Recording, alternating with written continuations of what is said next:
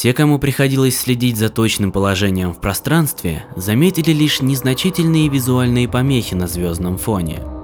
В мгновение ока, в объеме всего лишь нескольких километров, возникло гравитационное поле целой звезды, сжимая ткань пространства-времени во временную сингулярность. Когда утихла волна расходящегося гравитонного импульса, нарушившего физические законы Вселенной, отражение этой массы соединило между собой два несоответствующих места во Вселенной. Червоточина. Горизонт событий сразу же направил датчики раннего предупреждения в систему, греющиеся в лучах его теплого желтого солнца. Были мобилизованы местные силы, но прежде чем они смогли действовать, пакет самовоспроизводящегося вируса Санша уже активировался и начал передачу с каждой крупной структуры в системе – звездных врат, станций и даже планетарной сети. Агрессивная программа быстро подавила системы гражданской инфраструктуры, местных гарнизонов и даже, хотя они и не признают этого большинство военных кораблей Федерации Галента. Затем червоточина испустила жгучую вспышку белого света и пришли сверкающие металлом луковицеобразные корабли, покрытые уродливыми несимметричными шипами. Санши сотнями изливались из мерцающего портала, в одно мгновение покрывающего световые года пути к облачному небу над беспомощной планетой. Словно рыбий косяк, маневрируя свободным строем и одновременно меняя направление, они распространялись во все стороны. Постепенно синхронными залпами электромагнитных зарядов они уничтожили все оборонительные сооружения и коммуникационные спутники на орбите. Для многих людей на поверхности внезапные золотые вспышки лазерных лучей, пробивающих ночное небо, стали первым сигналом прибытия Санша. Когда было захвачено все орбитальное пространство, армада удерживала позиции до подхода с червоточиной второй волны судов. Эти корабли были разными, однако у всех была общая черта. Отсутствовали громоздкие варп-приводы, занимающие так много места на боевых кораблях. Вместо этого их глубокие трюмы несли весьма специфический груз. Ряд за рядом, слой за слоем там помещались камеры, предназначенные для хранения гуманоидных пассажиров. Суда беспрепятственно вошли в атмосферу, их эскадрильи устроили превосходный метеоритный дождь. Гипнотизирующее зрелище массивных бронзового цвета судов, светящихся от жара при входе в атмосферу, сменилось паникой, когда они замедлились в нескольких сотнях метров над землей. Ужасный скрежет прокатился от каждого, когда открылись гигантские шлюзы, выпуская едва видимое облако жужжащих существ, которые блестели, отражая падающий свет. Невидимые никак, кроме как в огромном количестве, эти маленькие кибернетические паразиты спустились на каждый населенный пункт. Почти невесомые пронеслись через неэкранированные окна, открытые вентиляционные системы, даже выхлопные трубы, не оборудованные фильтрами, использующимися в более густонаселенных мирах.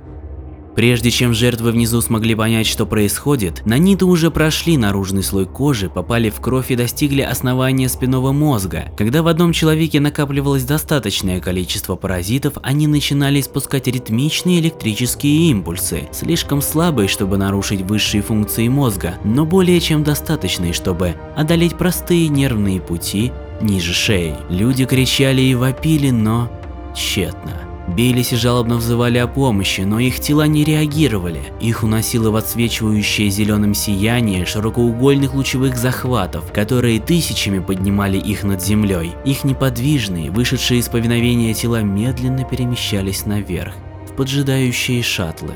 Но затем темные небеса озарились разными цветами. Синие вспышки взрывов и ярко-красные инверсионные полосы наполнили ночь.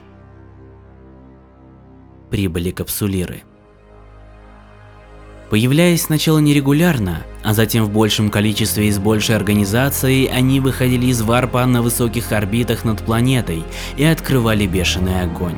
Их суда, оснащенные современной электроникой и мощными оборонительными системами, отмахнувшись от вирусной трансляции Санши, выпустили град управляемых ракет, артиллерийских залпов и боевых дронов. Они покарали Санша за их нападение, но встретились с хорошо скоординированной контратакой, в ходе которой весь флот вторжения систематически выбирал одну цель на всех, концентрируя всю свою огневую мощь на невезучем пилоте. Чувствуя неминуемую опасность для наземной операции, шаттлы все разом начали отрываться от поверхности, хотя и не загруженные полностью, но тем не менее унося с собой десятки тысяч граждан. Они преодолели атмосферу на твердотопливных ускорителях, возвращаясь к безопасной червоточине. Некоторые из них, попадая под случайный огонь с обеих сторон, взрывались, сбивались с курса или получали повреждения корпуса, отправляя тысячи парализованных людей кружиться в безвоздушном пространстве. Больше часа шла борьба, пока поле боя не завлакло осколками, пылью, крутящимися обломками кораблей и трупами тех, кто когда-то был на них экипажем.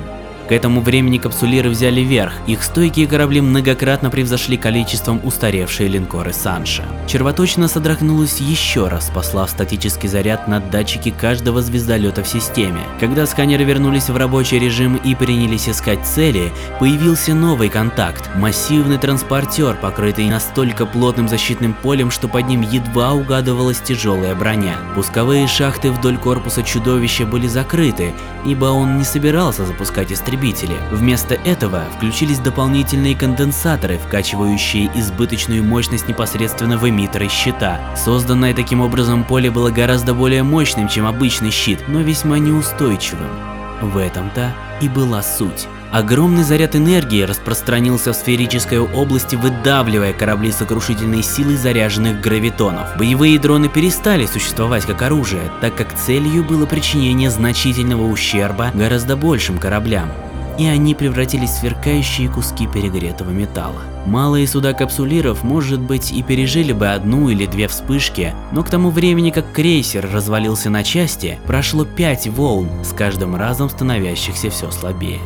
Капсулиры быстро адаптировались к ситуации, скорректировав свои траектории и сменив боеприпасы. Через несколько секунд после прибытия на транспортер Санша обрушился шквал. Лазерный огонь и бронебойные снаряды, тактические боеголовки и сгустки перегретой плазмы сыпались до тех пор, пока не отказал даже его удивительно мощный щит. Потеряв управление, он неуклюже накренился, но через несколько секунд капсулиры его прикончили. Несколько взрывов разодрали на отдельные сегменты его корпус, и термоядерный реактор испустил ослепительную вспышку, сжигая всю внутреннюю структуру корабля и не оставив ничего, кроме обугленных обломков надстроек, медленно разваливающихся на части и разлетающихся в стороны.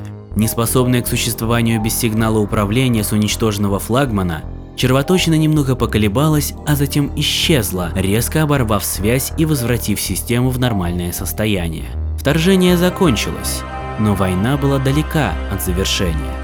Капсулиры, не занятые сбором трофеем или дракой за них друг с другом, уходили в варп по одному или небольшими группами.